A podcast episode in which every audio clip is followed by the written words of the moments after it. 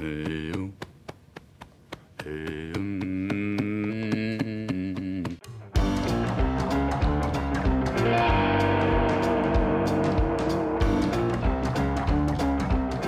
primos e primas, sejam muito bem-vindos. Aqui é o Thiago Negro e você está ouvindo o Primo Cast, o podcast oficial do Primo Rico. E agora você já sabe, né? Toda semana a gente vai discutir sobre temas ligados a investimentos, empreendedorismo, recomendações de livros. E antes de mais nada, eu gostaria demais de agradecer o feedback que vocês estão dando aqui pra gente. A gente tá realmente muito feliz. O Primo Cast tá bombando, tá em primeiro lugar, pô, no iTunes, no Spotify, tá sempre lá nos primeiros. Então, primos, obrigado de coração. E não esqueça de assinar o feed e acompanhar o Primo Cast toda segunda-feira nas plataformas de podcast, beleza? E o título de hoje é A Inovação Além do Clichê. Veja só o que a gente reservou para vocês, primos. Existe uma mania de usar a palavra inovação de uma maneira equivocada. Muitos empreendedores consideram suas ideias de negócios ideias mega inovadoras. Só que no fim das contas não é bem assim, né? Não sempre. Na realidade, o que a gente vê é, é nada que, que seja algo além do senso comum, sabe? É muito mais do mesmo. E hoje, para falar sobre esse assunto, eu trouxe convidados incríveis e eu gostaria de começar apresentando para vocês, primo, se é que eu preciso apresentar, né? Você com certeza já conhece ele, que é o Walter Longo. Seja muito bem-vindo, Walter. Obrigado, Thiago. É sempre um prazer fazer algo que a gente fez há 18 anos atrás. Dizem que a gente nunca deve levar uma mulher ou uma mulher levar um homem para o motel 18 anos depois de terem tido um caso, porque é uma decepção para ambos, né? Uhum. E eu tô voltando a fazer podcast depois de 18 anos. Eu fazia muito podcast lá atrás e então retornar a essa melhor, vamos dizer assim, plataforma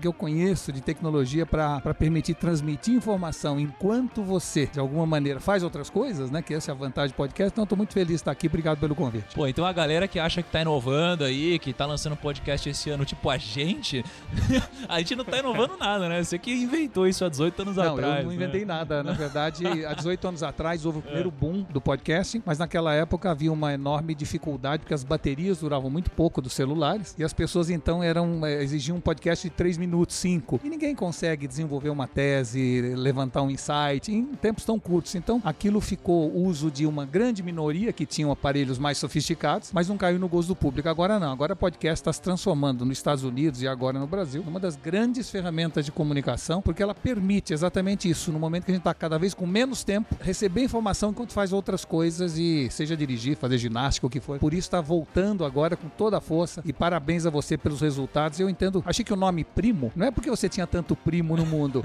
Eu achei que era primo porque você está sempre em primeiro lugar. Então, Ah, é parabéns pelo isso. primo, viu? Agora sim você explicou pros primos. Só que tem esse negócio da bateria aí, porque a minha não dura muito mais que isso também, não, né? Você compra o telefone, dura dois dias e vai usando, e hoje não dura muito mais do que algumas horas. Mas eu queria também apresentar aqui o nosso outro grande convidado, que não é só o primo, é quase um irmão, a gente conhece há vários anos também, que é o Piero. Piero Mota, fundador de uma das agências de publicidade mais importantes do país. Já conheci lá, já certifiquei que o cafezinho é bom de verdade e que o trabalho também é bem feito. Piero, seja muito bem-vindo, cara. Obrigado, Tiagão. Prazer estar aqui com você. E diferente do, do Walter, hoje é meu primeiro dia. E eu espero que não, não, não doa, né? Porque tem uma lenda que diz que é a primeira vez, né? Às vezes. Não, não vai doer não, cara. Então- E aliás, não quero você acanhado hoje, hein, cara. Pode ficar tranquilo. Por favor, hein. Minha primeira vez, então vamos lá, vamos, vamos que vamos. Vamos lá, vamos lá.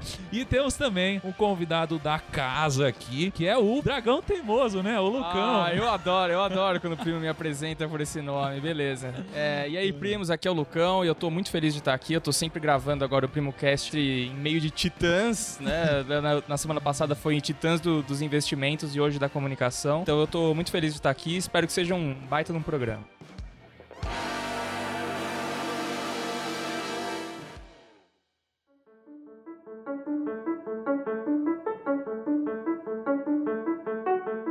Verdade eu queria começar lançando aqui pra vocês o seguinte: esse negócio de inovação aí, ele, ele tá meio superestimado, assim, né? Hoje todo mundo inova, né? Você vai ali na rua, tem um cara que vende cachorro quente, o cara bota um tempero diferente e ele é uma startup que inovou.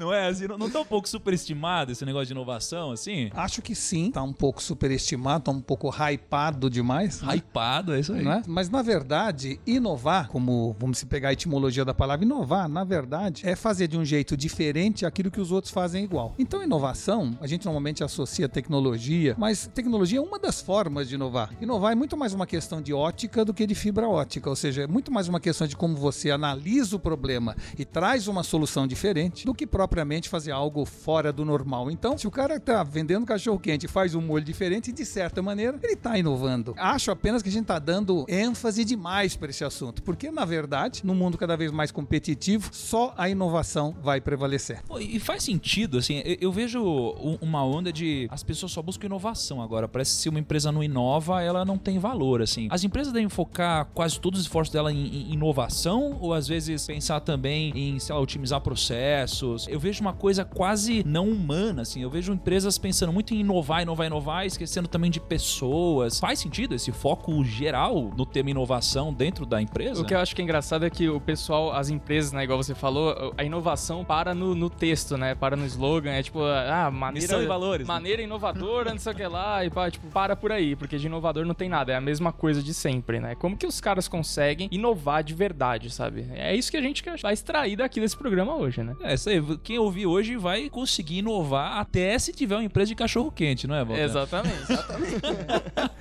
E, e, Pero, e- e me conta aí, cara, assim, ho- hoje você tem uma agência de publicidade, né? Sim, agência UI. Agência UI. Hoje, só pra dar um- uma introduzida aqui, aproveitando que é o seu primeiro dia, Uma introduzida. Pior, pior que o primeiro dia, a primeira vez. É a Primeira primeira vez, vez. não é o É, primeiro é dia. pior. Pô, Tiagão, já começou com introduzindo. a intimidade é uma merda. É. Então, assim, cara, só dá uma introduzida, assim, fala um pouquinho, sei lá, o tamanho da UI, clientes que vocês atendem, pros primos que não conhecem eventualmente. Bom, a Wii, é, ela foi fundada em 2002. Lá, lá na época que a gente teve a- essa ideia de montar esse negócio, a gente vinha num mercado onde existia muitos nomes e sobrenomes.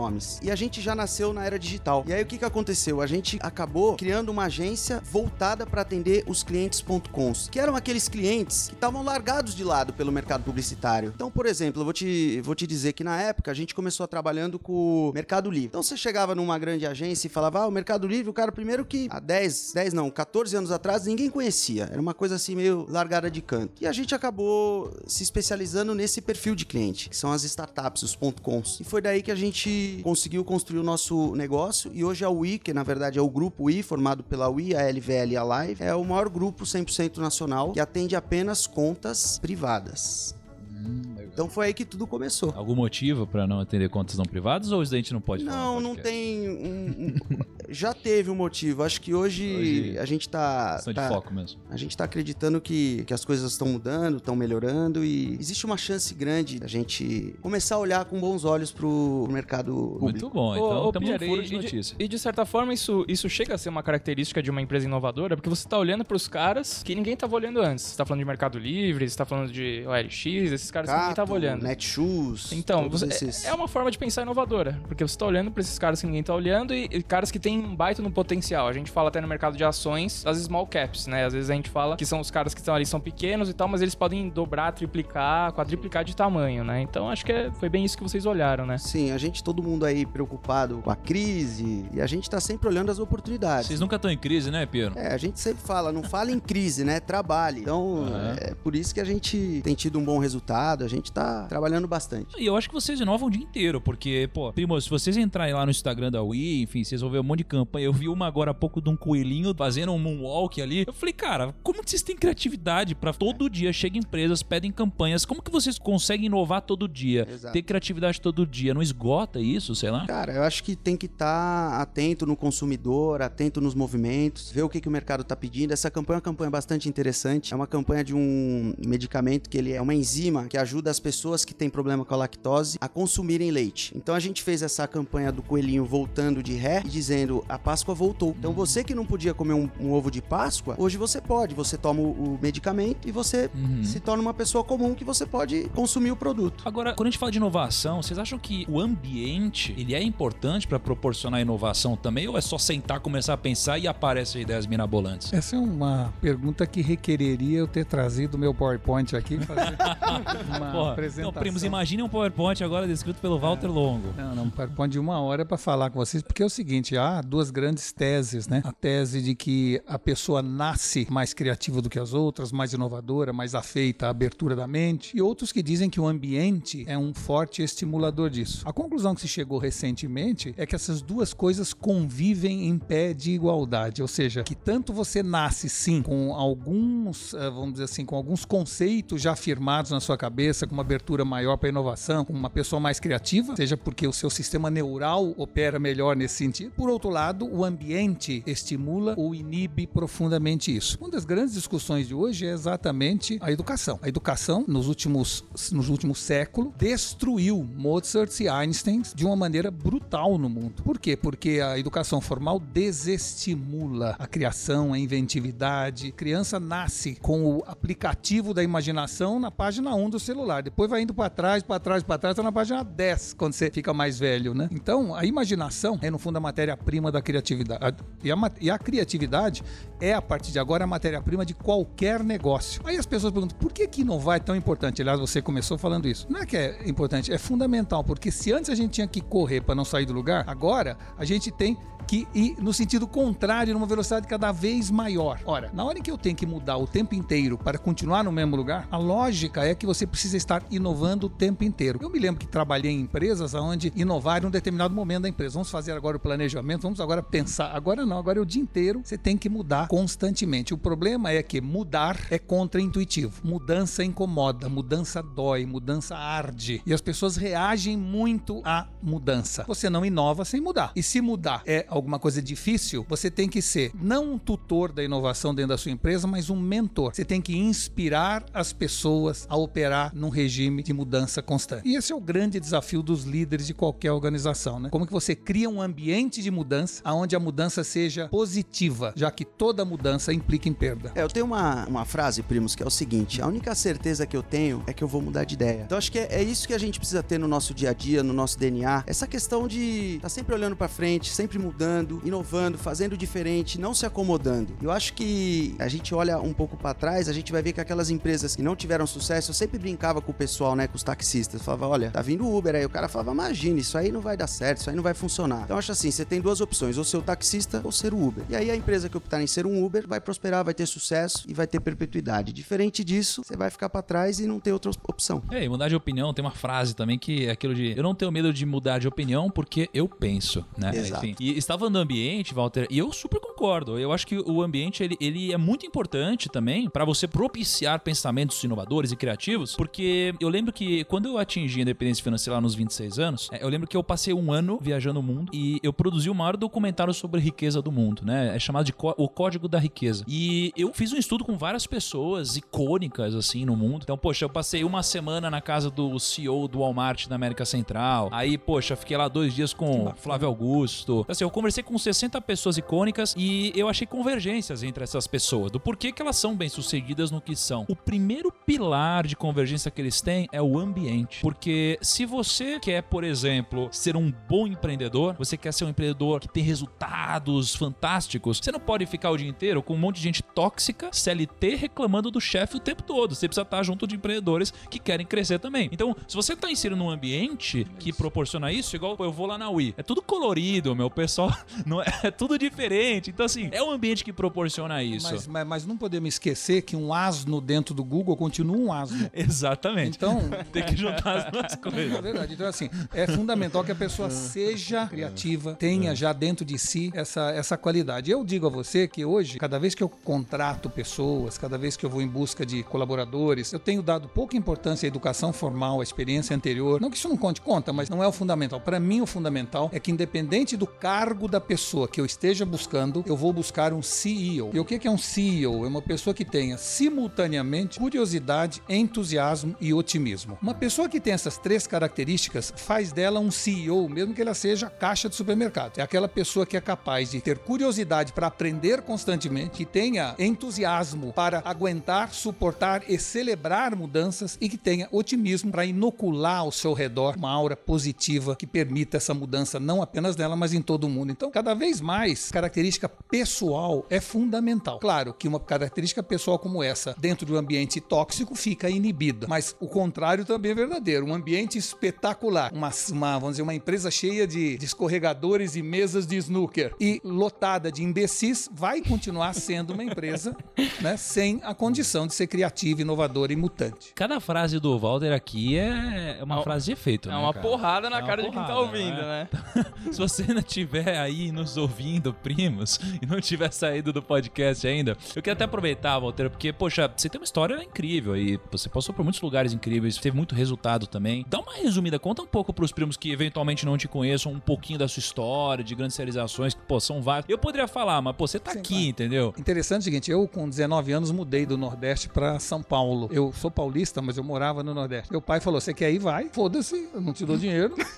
Vai do jeito que você quiser." Beleza, hein? Então peguei um ônibus pelo interior da Bahia e vim parar aqui em São Paulo. Ah, ao chegar em São Paulo, fui morar numa pensão lá no Bexiga e não tinha dinheiro para pagar o fim do mês da pensão. Então fui procurar emprego, desesperado. Aí eu procurava emprego e todo emprego dizia: procura-se vendedor com experiência mínima de 5 anos, maior de idade, maior de 21 anos, condição própria, domínio fluente do inglês. E eu não tinha nada disso. Aí foi dando desespero, fui tomando rocambole Pullman com água para ficar com o estômago cheio, porque não tinha muito dinheiro para comprar. Aí eu um dia achei um, um anúncio que dizia assim: procura vendedor com maior de 21 anos, com experiência de 5 anos mínimo, condição própria, domínio inglês. Fui lá. Cheguei lá, na hora de ser entrevistado, falei: olha, antes de eu começar a entrevista, é o seguinte: eu não tenho 21 anos, eu não tenho, não sou, não, não, não tenho experiência, não tenho carro, não falo inglês. Ele falou: o que, que você tá fazendo aqui? Eu falei assim: é que vender, essa porra, eu vendo fácil, caceta. Não tenho nenhuma dúvida que vou dar um banho, todo mundo tá aqui sendo entrevistado. Ou seja, demonstrei uma certeza que eu não tinha, confesso a vocês. Ou seja, por fora tava sendo Mas cheio pareceu de. que tinha, né? Não, é, pareceu que tinha, exatamente. Bom, depois de uma conversa de 15 minutos, o cara falou assim: olha, tá feito, vou apostar em você, vem amanhã pro treinamento. Eu tava saindo e falei assim: olha, tem mais uma coisa, eu estudo de manhã, só posso trabalhar à tarde. Que beleza. Cara, excelente. E foi assim que eu comecei, o que demonstra, antes de tudo, o seguinte: que a necessidade é a mãe da criatividade.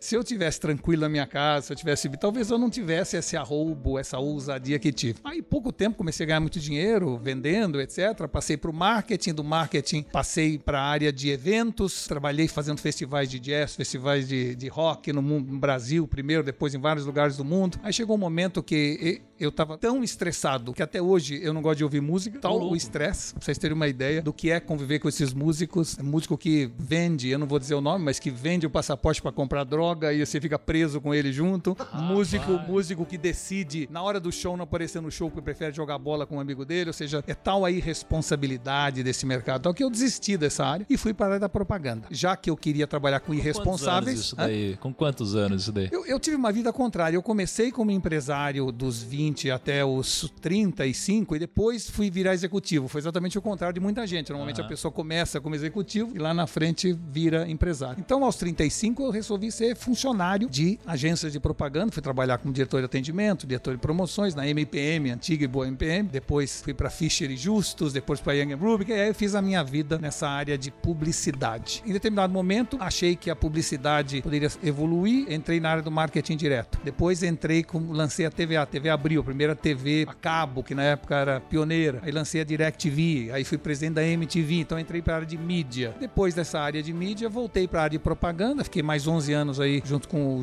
Roberto Justus no, na Young Rubicon e finalmente acabei agora recentemente assumindo a presidência da Abril durante uns anos e agora estou no mundo da consultoria e membro de vários conselhos. Então, making a long story short, essa foi minha vida, uma vida que pulou de anunciante para mídia, de mídia para agência, ou seja, eu estava de todos os lados do balcão isso me deu uma visão, no meu modo de ver, privilegiada. Tive sorte de ter essa visão porque eu tenho a empatia de me colocar, na, vamos dizer assim, na- no sapato do cliente, no sapato do anunciante, no sapato da agência, no sapato da mídia e por isso consigo ver bem esses três lados.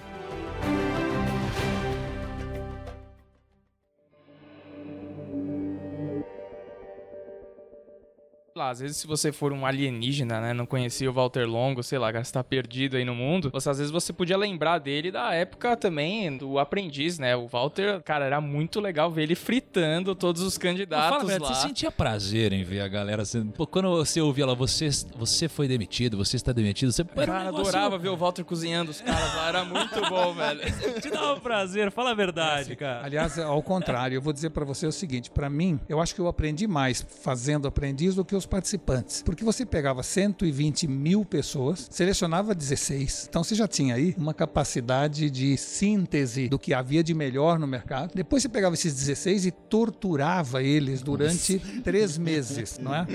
E por que que isso era importante? Porque você entrando no mercado de trabalho, a tensão e o estresse é permanente. E existe um negócio dentro do nosso cérebro chamado amígdala, que é o centro do impulso. Ele desliga o córtex pré-frontal em momentos de estresse e ele dirige aquela pessoa dali para frente, ele assume a direção. Então o que a gente queria ver com esse estresse era ver quem daqueles 16 que conseguia manter, mesmo em ambiente de alto estresse, a capacidade de raciocinar, a capacidade de ter ideias, a capacidade de ser criativo, porque essas pessoas seriam as melhores pessoas para trabalhar conosco. Então, a gente não fazia isso por sacanagem, nem por Nem pela por- audiência. nem pela audiência, mas simplesmente porque estávamos fazendo um enorme teste de contratação de pessoas e precisaríamos ter certeza que aquelas pessoas, vamos dizer assim, estavam, mesmo sob estresse, absolutamente competentes. E nós vimos pessoas, coitadas, que eram inteligentíssimas, competentíssimas e que aos olhos do público pareciam débeis mentais. Não eram, eram pessoas muito né? competentes, mas sob estresse elas reagiam de É maneira engraçado como isso, real, porque inclusive você assiste o programa e você fala, pô, cara, essa prova é tranquila. Se fosse uma, uma estudantes de, sei lá, fazendo um trabalho de TCC, daria pra fazer, né? E a galera ali tá completamente perdida. Mas é realmente É isso. essa questão do estresse. O cara, ele se perde totalmente. E eu acho que é legal que as provas puxavam muito pra essa coisa da inovação que a gente tá fazendo, né? Ele exigia muito da criatividade da galera. E, cara, quem conseguia ter uma ideia inovadora ali saía na frente de todo mundo. Verdade. E, e aqui, cara, eu acho que um dos grandes desafios que a gente tem hoje é o controle emocional, né? Tem muita gente com conhecimento e bagagem técnica, mas na hora do emocional, cara, eu lembro de uma menina que eu demiti há muitos anos quando tinha um escritório. Cara, ela era uma menina tranquila, sabe? Uma pessoa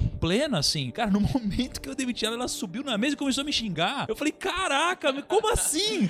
Não vamos citar nomes, mas. o negócio foi tava uma guardado lá, então, Você- pô. Tava um rancor ali já. Não, você só conhece uma mulher quando se divorcia dela. Você só conhece um funcionário quando demite. E você se conhece só quando é demitido. É, é isso aí. Já ouviu Racionais, Lucão? Ah, puta, fala- eu, eu não sou um cara que ouve rap. Ca- sou um cara- eu eu também sou um não, cara mas é que desconectado. Tem umas frases que você pode conhecer mesmo sem ouvir. assim, Ah, né? tá, manda aí, que, manda aí, manda o seu rap aí, primo. ca- é, como que é? Manda o seu rap aí, vai. Manda aí, Como que era? primo. Era. Vamos por essa primeira frase um pouco machista, mas depois é. Casar é negócio, você vê quem é quem só depois do divórcio. Olha aí. É, Cara, isso não é? aí. Já dizia. Agora, Piero, eu quero te fazer uma pergunta, cara. Você já atendeu um monte de cliente gigantesco. Teve algum, né? Eu sei que tiveram vários, mas qual foi aquele que mais te marcou, que vocês deram uma solução muito legal, ou que fez uma campanha muito inovadora, que revolucionou, assim? Qual que foi um muito bacana que você lembra? Tiagão, acho que o, o cliente, todos os clientes foram muito Todos, todos são foram incríveis muito clientes, bacanas, experiências maravilhosas. Agora teve um que, que foi uma experiência um pouco mais profunda. É a OLX, né? A OLX era um, é, é um classificado grátis online. Eles aterrizaram no Brasil, eles estavam em 110 países. E quando eles aterrizaram no Brasil, eles achavam que simplesmente eles iam entrar na mídia, fazer um filminho e beleza, vamos arrebentar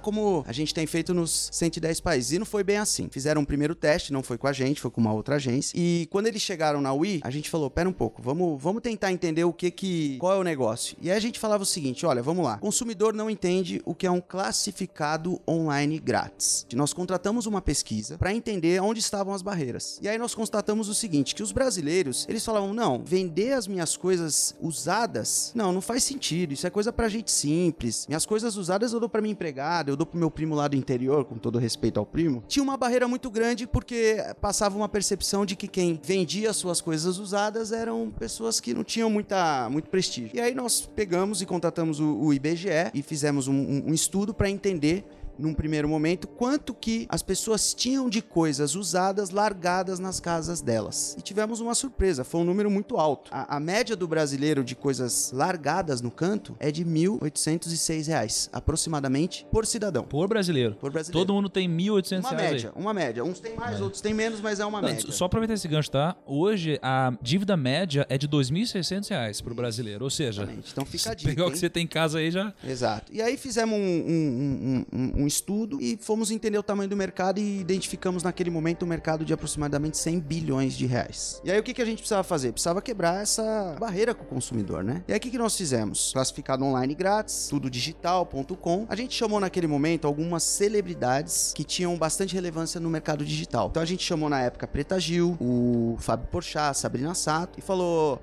Ué, não, vocês, vocês não chamaram o primo, eu não entendi, cara. É, mas é bem isso também daí. não entendi, Não não. entendi, hein? O primo é um cara novo, mais moderno, né? Eu A tô partir falando de agora vai de, começar a chamar.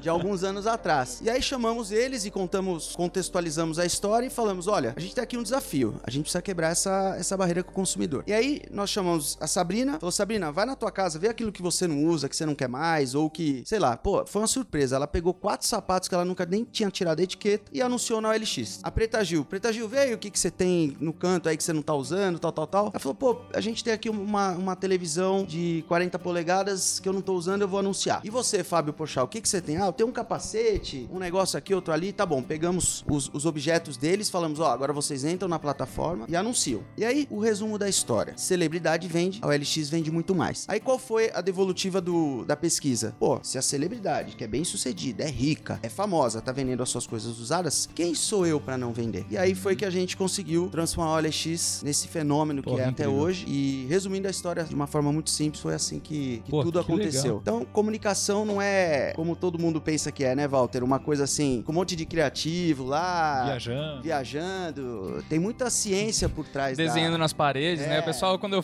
quando eu falei que ia fazer publicidade e propaganda, pronto, né? Ah, o cara que desenha bem, sei lá, o cara que conta piada, pronto, tá pronto pra fazer É. publicidade esse daí. E, e, Lucas, eh, admite pra gente, quando ele falou OLX, veio a musiquinha na sua cabeça, cara? Fala a Total, verdade. com certeza. E, pô, você tava falando sobre o processo criativo. Pô, o Lucas falou de gente desenhando na parede, né? E eu queria jogar pra vocês o seguinte: que, pô, as pessoas elas sentem muito medo do novo. E pra você ter um negócio inovador, você precisa ter uma equipe, por exemplo, de rebelde, gente que tem. eh, que é maluca, assim, ou, ou não. Você pode ter pessoas normais, digamos assim, inovando. Uma empresa só de rebeldes quebra em três meses. Uau. Uma, isso.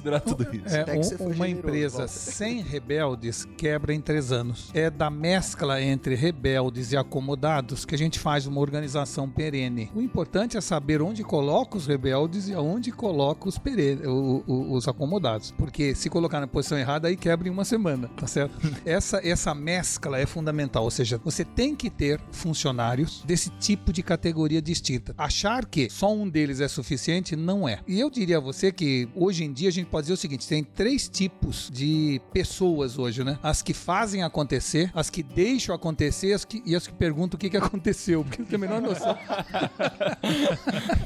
então, eh, você pode desprezar às vezes essas- esse terceiro grupo, mas na verdade eles são importantes, eles têm o seu papel. Nós precisamos de empresas cada vez mais. A gente fala muito de inclusão, fica preocupado em que tem que ter negro, tem que ter eh, LGBT, tem, mas tem que ter esse tipo de pessoas também, pessoas acomodadas, pessoas rebeldes. O grande desafio é liderar num, numa, dizer, num regime de inclusão. Inclusão social, não só gente de cor diferente ou de hábitos sexuais diferentes. Inclu- inclusão significa pegar pessoas que são mais conservadoras, pessoas que são mais inovadoras, pessoas que são mais criativas e saber dar a elas ou tirar delas o melhor que você tem. E, pô, a gente tá aqui com duas pessoas que lideram, lideraram, já tiveram várias experiências com grandes equipes, né? Qual, qual é o grande insight que vocês têm sobre liderança? Assim, sei lá, como fazer pra liderar uma organização da melhor forma possível? Meio de publicitários, né? No meio de que publicitários, são em que- rebeldes. nesses grupos aqui teríamos talvez mais rebeldes, quem sabe? Olha, existem dois tipos de liderança, né? Existe a liderança daquelas pessoas que querem melhorar o mundo, existe a liderança daqueles que querem mudar o mundo. Então, o Bill Gates é um cara que queria melhorar o mundo. O Steve Jobs é um cara que queria mudar o mundo. É, que não você- necessariamente é ruim, às vezes. Não, É só aliás, mudar, pelo né? contrário, pode ser bom. Então, o que eu tô dizendo é assim, existem dois tipos de liderança, aqueles que são mais democráticos e aqueles que são mais autocráticos. A pergunta é, qual que funciona melhor? Depende, depende do tipo de organização, depende do tipo de pessoas, depende do grau de competitividade que aquele segmento tem e depende principalmente do momento da empresa. Não há pessoas competentes ou incompetentes em liderança. O que há é momentos onde eu sou mais competente para aquela fase da organização e momentos em que eu não sou competente. Então, por quê? Porque a característica sua tem que ir ao encontro e não de encontro ao momento daquela organização, ao clima organizacional dela e cultura da organização. É algo muito importante que tem que ser respeitado. Eu confesso a você que vi nos últimos anos coisas que me preocuparam muito. Essa mudança de profissionalizar a gestão, a liderança, né? Tirando os homens do negócio e colocando homens de negócio no comando das organizações, gerou equívocos brutais. Por quê? Porque essas pessoas que saíram, elas antes de serem profissionais, elas eram amadoras. Elas amavam aquilo que faziam. Aí você tira aquele cara que era dono daquela empresa, que lutou muito por aquilo, que vibrava com aquilo e fala: vamos botar uma gestão profissional, vamos buscar aí no mercado um headhunter que vai trazer um cara. Aí traz um cara que trabalhou em calcinhas, roupa, Massey Ferguson e Cinzano. E o cara entra para tratar de uma editora. Ele não tem a menor noção do que tá fazendo aquilo e não tem paixão por aquilo. Então, trocar os homens do negócio por homens de negócio foi um equívoco em muitas das organizações. Por quê? Porque uh, o líder, antes de ser profissional, ele tem que ser amador, ele tem que amar aquilo que faz. E, infelizmente, isso está cada vez mais raro. Eu acho que a gente vê muito isso, eu vou trazer até um pouco do meu lado nerd aqui, cultura pop. A gente vê muito disso na, no cinema, né? Que a gente vê os executivos, às vezes, arruinando uma franquia, arruinando um filme, porque, cara, eles estão à Não frente. vem falar de Han Solo, cara, É, por não, favor. É tipo isso. Não, lá vem por você favor, proteger cara. essa porcaria. Você com essas suas tatuagens Porque, aí. cara, é, é, é, é bem isso. É, é tipo, o cara tem uma percepção totalmente equivocada, porque o cara que tá à frente das, das decisões, ele não sabe o que o público quer. Ele acha que aquilo vai dar grana, ele acha que aquilo vai funcionar. E aí ele tem decisões terríveis que é Han Solo, por exemplo. Não, não fala isso. Ou o filme da Liga da Justiça, entendeu? É Coisas desse tipo, sabe? É bem isso, cara. Primos, é, só pra vocês que não estão vendo o que eu estou vendo, o Lucas ele tem dois sabres de luz tatuados no braço. Então ele é um pouco chato quando se trata de Star Wars. É, Han Solo é um isso- bom filme. Eu sou um fã, assim, vamos- que, cara, é meio, é meio foda. Aliás, é verdade, Lucão, que quando você foi assistir Star Wars aí, você foi com o capacete do Stormtrooper, cara? Eu fui, cara, fui com capacete porque essa é uma maneira inovadora de assistir Star Wars. Eu fui porque eu comprei, tinha uma loja da Disney lá, é, onde eu tava, eu tava em Dublin na época, e eu comprei um capacete e fui com ele. Na verdade, eu não fui com ele na- no rosto, mas eu fiquei carregando como se fosse um filho, assim, no, no cinema. Entendi. Foi bem legal. Aliás, eu tô preparando a minha família aí, que a gente vai pra Disney no final de ano agora, e vão lançar o parque do Star Wars em agosto, né? Então eu tô fazendo todo mundo assistir tudo de novo. Tem que maratonar. inclusive A hora é agora. Solo. Não. Ok? Esse você pula, pelo amor de Deus. Não, esse não. Vamos voltar aqui. Ô, Walter, você fala muito sobre millennials, né? Assim, acho que você também, Pero, tem um monte de millennial trabalhando na agência, né? Tem bastante. Possivelmente. bastante Agora, agora a gente vai pegar na ferida, agora, a gente vai pegar no público. agora Essa é a hora que eu vou receber e-mail falando: olha, o programa tá muito legal, mas eu não gostei dessa parte aqui, que não sei o quê. Vamos pegar na ferida dos caras agora. Não, mas vamos falar a verdade também. é, vamos falar a verdade, jogar no ventilador aqui e a dor que transforma, né, cara? E, assim, os millennials, eu vejo dois tipos de millennials, talvez tenham outros também, mas tem aquele millennial que tem a característica de viver o hoje, só hoje, do tipo, cara, eu não sei o que vai acontecer amanhã e não me importo. E eu vejo também no PRI, e na verdade esse é o grupo que eu vejo a mídia falando mais sobre, né? A mídia fala muito sobre os millennials sendo as pessoas imediatistas, assim. Só que eu também vejo uma característica interessante que no Primo a gente tem muitos millennials que nos seguem e que, por incresça que parível, eles nos assistem no YouTube. A gente tem lá quase 2 milhões de inscritos, vamos fechar o ano com 4 milhões de inscritos e, e a gente fala de dinheiro, a gente fala de investimentos, a gente fala de futuro, né? Então eu, eu vejo essas duas categorias de millennials. O que eu ia perguntar é o seguinte, dá pra você considerar que os millennials, eles tendem a ser profissionais mais inovadores? Enfim, Por não terem medo, Por né? não terem Porque medo, essa né? coisa, né? Tipo, ah, o cara não tem o medo do amanhã. Então, é, por não ter medo, é, pode ser considerado mais inovador? Bom, eu acho que por natureza o jovem tem uma tendência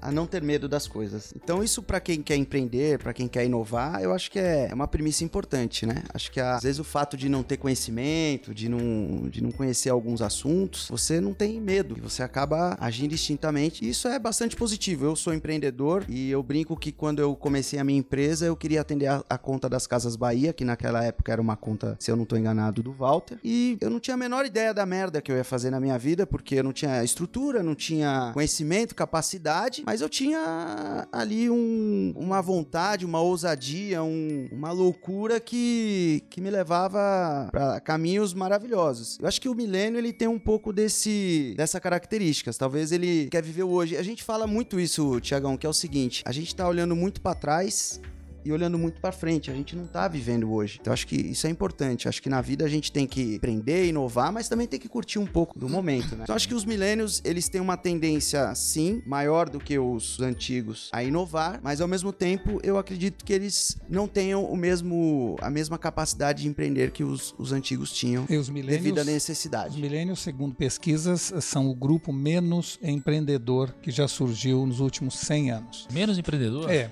mas há razão para isso. Primeiro, assim, nunca culpe alguma geração ou alguma pessoa por algo. Simplesmente analise, doa a quem doer. Então, aqui que eu vou comentar, não tem nenhuma crítica a ninguém. Primeira coisa que eu posso constatar é o seguinte: os 2 ou 4 milhões que te seguem são a exceção.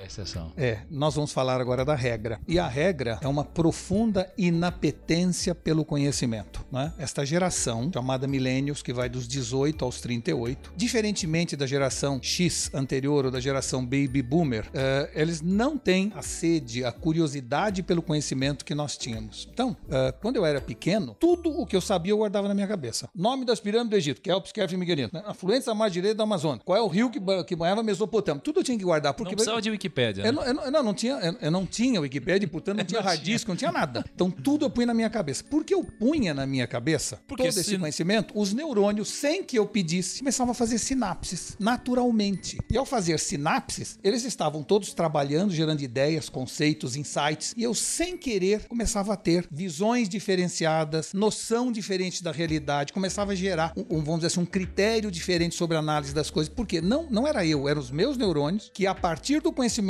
embarcado, chegavam a conclusões. O que, que aconteceu com os milênios? Eles nasceram numa época onde eu não preciso guardar nada na minha cabeça, tá tudo no celular. Quando eu precisar, eu vou lá. Ora, é verdade, tá tudo lá, só que lá não faz sinapse. Uhum. Os neurônios estão, portanto, absolutamente de férias na cabeça da grande maioria das pessoas, não é? E esta indigência cognitiva não permite ser criativo. Então, se por um lado uma pessoa jovem mais ousada, mais criativa, etc., teoricamente ela tem que ter o um conhecimento embarcado, porque não há criatividade sem conhecimento embarcado. Então, primeira característica é o seguinte: não é culpa deles, é culpa de que a internet é o melhor dos mundos para os curiosos e para os descuriosos. Porque tem, tem muita, vamos dizer assim, testa oleosa achando que é mente brilhante, que não é. Cara, eu gosto muito dessas frases. É, muito dele, bom, cara. né? Dá pra, dá pra ter várias eu... camisetas só dessa testa oleosa.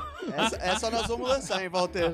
Lança um e-commerce de camiseta aí, porque ainda tá muito bom. Ou seja, uh, o problema é, uh, eles estão errados? Não, eles não estão errados. Se eu nascesse agora, aconteceria comigo a mesma coisa. Se eu tenho tudo o que eu quiser na biblioteca de Alexandria, que é o meu bolso, o meu celular, eu não preciso guardar tudo na minha cabeça, né? Só que eu não guardar não faz sinal. É a primeira coisa. Segunda coisa, a geração anterior, a geração X, as mães ficaram profundamente arrependidas, chateadas, preocupadas, com complexo, com trauma, de sair de casa, de trabalhar e deixar seus filhos sozinhos e ficaram com esse complexo de culpa. E aí se preocuparam obsessivamente pela autoestima dessa geração. Eu tenho que protegê-los contra qualquer coisa. Então, vou dar um exemplo. Na minha casa, quando eu jantava, era a hora que meu pai mandava jantar. Na hora que eu ia dormir, a hora que minha mãe mandava dormir. Quando eu chegava na escola, eu me adaptava à escola, como eu me adaptava à minha casa. E quando eu fui trabalhar, eu me adaptava à empresa, às regras da empresa, etc. Esses millennials que surgiram quando eram criancinhas, a casa se adaptava a eles. Eles dormiam aqueles queridos, comiam o que queriam, fim de semana eles é que decidiam. Aí eles foram para a escola, a escola se adaptou a eles. Ou seja, a escola passava a dar medalha de último lugar, porque o importante é participar. Quer dizer, então não era possível. Como é que você é cria uma pessoa? E depois, quando chega na empresa, aí transforma a empresa num playground, num verdadeiro jardim de infância. Por quê? Porque a empresa tentou se adaptar a eles. Ora, pessoas que sempre foram mimadas passam a ter uma certa inapetência para tudo. Aí eles foram buscar pela pirâmide de Maslow causas que não estavam na empresa. Agora a empresa precisa ter uma causa, né? São pessoas mais preocupadas com o fim do mundo que com o fim do mês. Porque o fim do mês alguém já garantiu. Uhum. Né? São pessoas que estão afim de salvar o mundo, mas com preguiça, de arrumar o quarto. Ou seja, são pessoas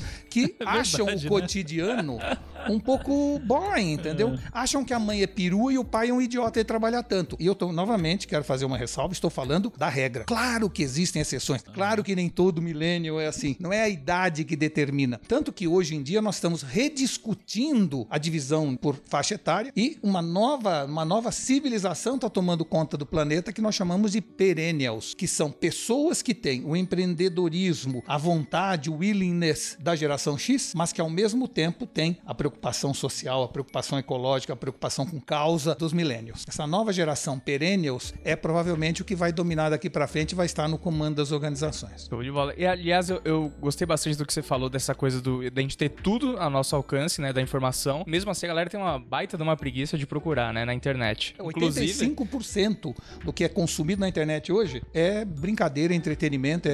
E aliás, uma, uma coisa é que é, até gosto bastante. Quando, quando eu entrei aqui no primo tal, uma das coisas que ele perguntou, né? Ah, o que você gosta de fazer, o que você gostaria de fazer e tal. É, porque ele me colocou para responder os primos, né? As dúvidas dos primos por e-mail, por, face, por Facebook e tudo mais. E eu falei que gostaria de continuar fazendo isso porque eu aprendia muito fazendo isso, é, respondendo a dúvida da galera. E é uma dúvida, cara, que o que eu fazia praticamente é dar um Google que o cara deveria ter dado antes de perguntar para mim, entendeu? Uma dúvida mais cabeluda sobre ações e tal. Pô, eu sempre procurava assistir algum vídeo, pesquisava e depois passava pro cara, entendeu? E tipo assim, é o mesmo alcance, né, cara? Se eu conseguia, ele também conseguiria, então. É, é bem essa, essa questão da, da preguiça mesmo, né, cara? As pessoas são muito preguiçosas é hoje, né?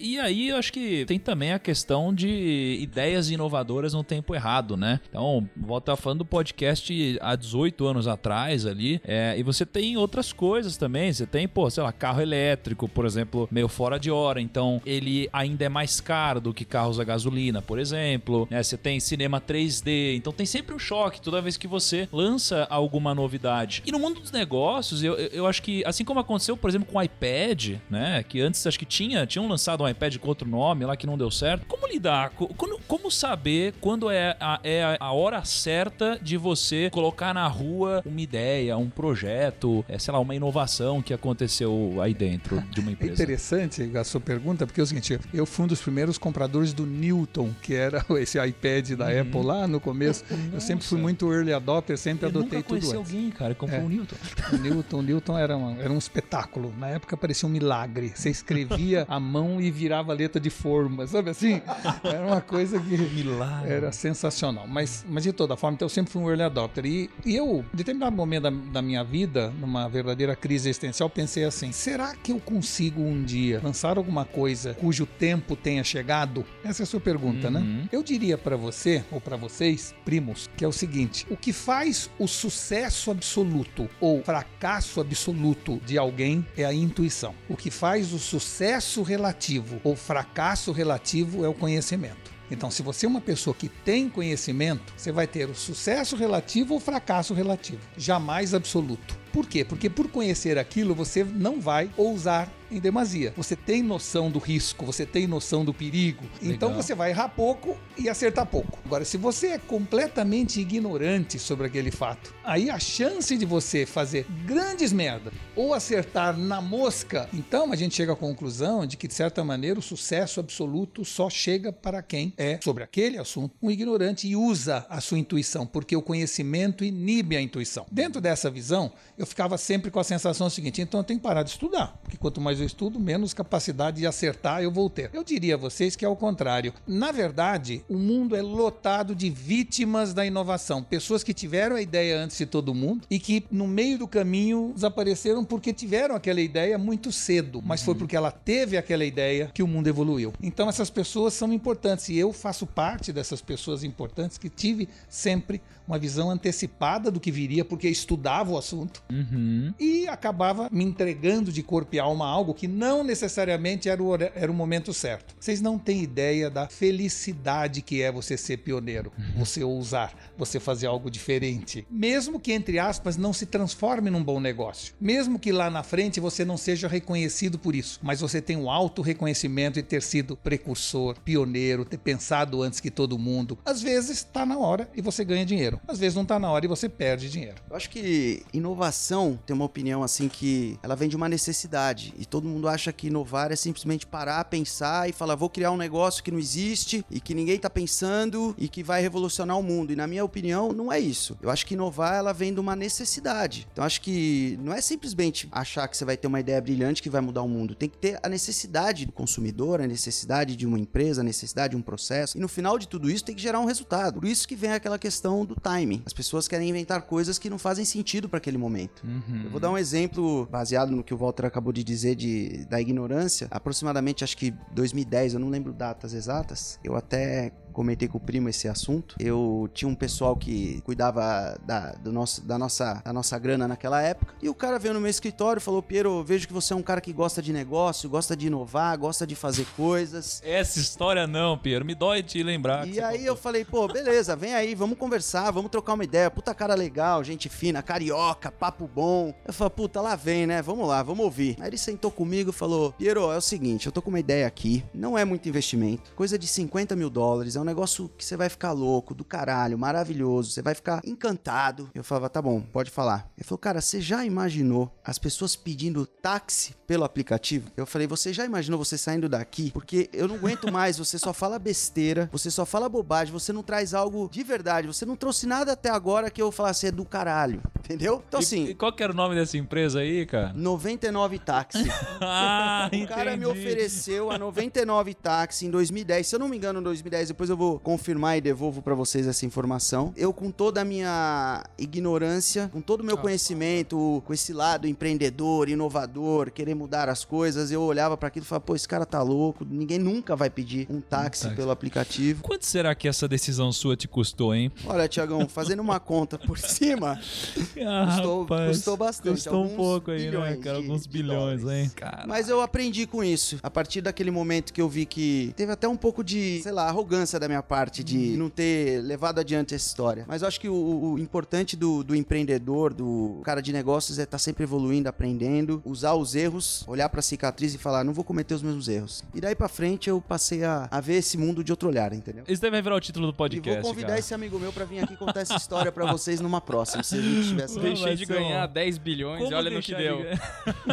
e, e eu acho que realmente a inovação vem muitas vezes de uma necessidade, se não na maioria das vezes. Porque o primo mesmo, ele foi criado com base numa necessidade. Qual que era a minha necessidade? Eu tinha um escritório de investimentos, eu era o maior sócio do escritório. Quando eu vendi o escritório, eu tinha 5 mil clientes, 5 mil investidores mais ou menos. Só que eu precisava escalar essa captação de novos investidores. E o caminho natural era entrar na internet. E aí a gente criou o primo, né? Não foi uma baita inovação, mas de uma necessidade a gente criou uma solução diferente do que existia naquela época, pelo menos em termos de escala. Só que o questionamento que eu tenho para um mundo de inovação, um mundo de transformação, é um pouco também sobre eh, as mudanças das profissões, né? Porque há um tempo atrás você não tinha analista de marketing digital, social media, né? Todo mundo é social media, ou CEO do seu Instagram, enfim, sei lá, vamos deixar isso pra outra. E, ou influenciador digital, né? Assim, hoje eu sou um influenciador digital também. É, então, da mesma forma que a tecnologia ela abre novos horizontes, novas possibilidades, isso daí também acaba com várias outras. Tem várias profissões que não que existiam, não existem mais. É, como que vocês é, olham pro futuro em termos de profissões?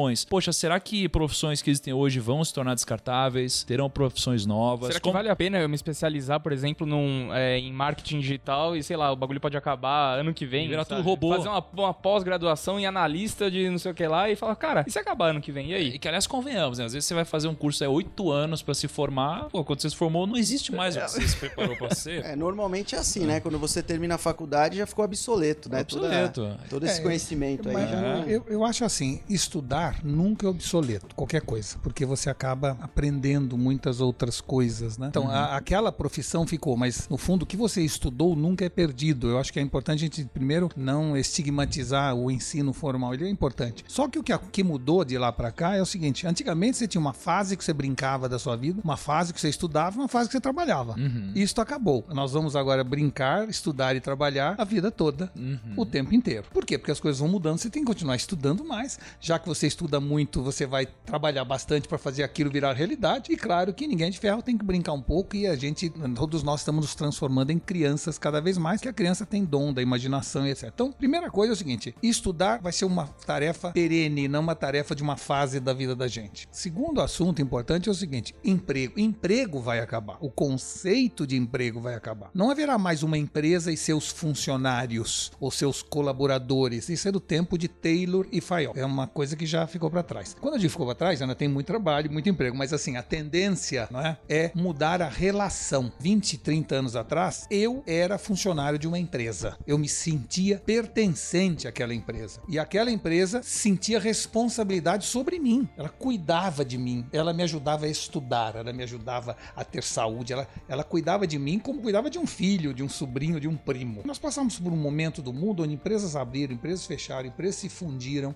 empresas desapareceram apareceram, surgiram numa velocidade cada vez maior. E, portanto, houve um desenlace dessa fidelidade mútua. Pessoas não se sentem mais parte daquela empresa e a empresa não se sente mais com responsabilidade sobre aquela pessoa. Houve um divórcio de fidelidade. Não quer dizer que eu vá não me preocupar com as pessoas da minha empresa, mas é um tipo de preocupação diferente. Eu vou explicar a vocês da seguinte forma: daqui para frente vai haver uma troca justa entre a empresa, que é como se fosse um banco, e eu, que, que sou um investidor de capital intelectual naquela empresa ou naquele banco. Então é assim: eu vou pegar o meu capital intelectual e vou depositar naquela agência de propaganda, como se fosse um banco. E aquela agência de propaganda vai ter que remunerar esse meu capital intelectual com juros, correção monetária, bônus, como ela remuneraria capital financeiro. Enquanto aquela empresa estiver pagando bem ou remunerando adequadamente meu capital intelectual, eu vou ficar lá. Na hora em que aquela empresa não remunerar adequadamente, eu vou sair. Portanto, dentro dessa nova dinâmica de relação, eu é que sou responsável pelo meu capital intelectual. Sou eu que tenho que ir a Singular de pagar do meu bolso. Sou eu que tenho que ir para o Festival de Cannes e pagar os gastos do Festival de Cannes. A agência vai me dar a liberdade de passar uma semana lá, mas eu estou investindo no meu capital intelectual e cabe à agência ou à empresa, ao perceber que meu capital intelectual aumentou, remunerá-lo adequadamente para que não me perca. Mas o que você está falando, então, vou ter aqui basicamente num futuro, nem tão longo assim, talvez o regime de trabalho, entre aspas, seja o regime de trabalho empreendedor. Ou seja, todo mundo vai ser obrigado a ser um empreendedor, todo de certa mundo forma. será um intraempreendedor. Intraempreendedor. Todo mundo terá o marketing pessoal. Todo mundo investirá no seu capital intelectual e colocará esse capital intelectual à disposição de grandes organizações, seja de maneira terceirizada, anywhere office, home office ou que nome tem. E a empresa que melhor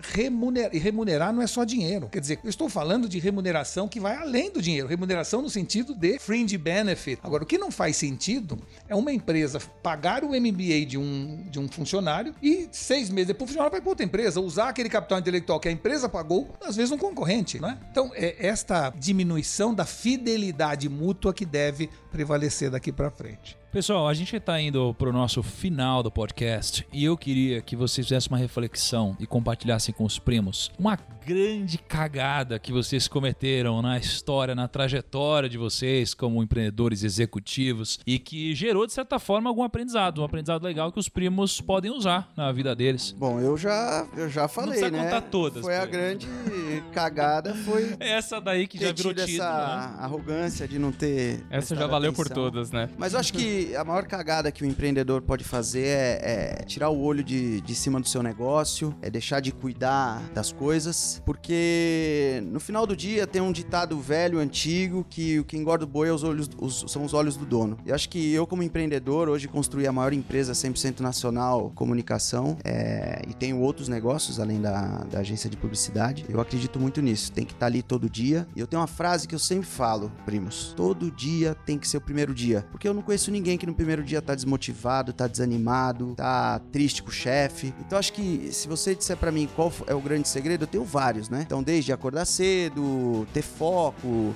ter disciplina, ter meta. Eu acho que o grande segredo é que todos os dias sejam o primeiro dia. E nunca esquecer de que todo dia a gente tem que melhorar, todo dia a gente tem que inovar, todo dia a gente tem que aprender alguma coisa. Eu nunca fiz grandes, nem positivas, nem eh, negativas, porque sempre procurei estudar muito, sempre fui muito conservador, sempre fui muito cauteloso. Então, não tenho, na verdade, grandes coisas que eu diga que, nossa, que bobagem que eu fiz. E são coisas, às vezes, pequenas e, portanto, talvez não, não mereça ser dividido. Mas eu poderia falar alguma coisa sobre vida e não somente sobre trabalho. Eu passei a minha vida inteira trabalhando, não me arrependo de absolutamente nada do que eu fiz. Tudo que eu fiz faria de novo, repetiria a minha vida exatamente como foi. A única coisa que eu teria feito, e recomendo a todos que façam, é prestar mais atenção. Ou seja, a gente trabalha, está sempre preocupado com os negócios, com as. Com, e, e- e não percebe as pequenas coisas que fazem alegria da vida. Eu me lembro que uma vez eu estava na Catedral de Santa Sofia, em Istambul, com meu filho, maravilhado por aquela obra né, divina, passou por tantas gerações, e ele estava lá olhando a catedral, fascinado por isso, a minha mulher junto, e eu no celular,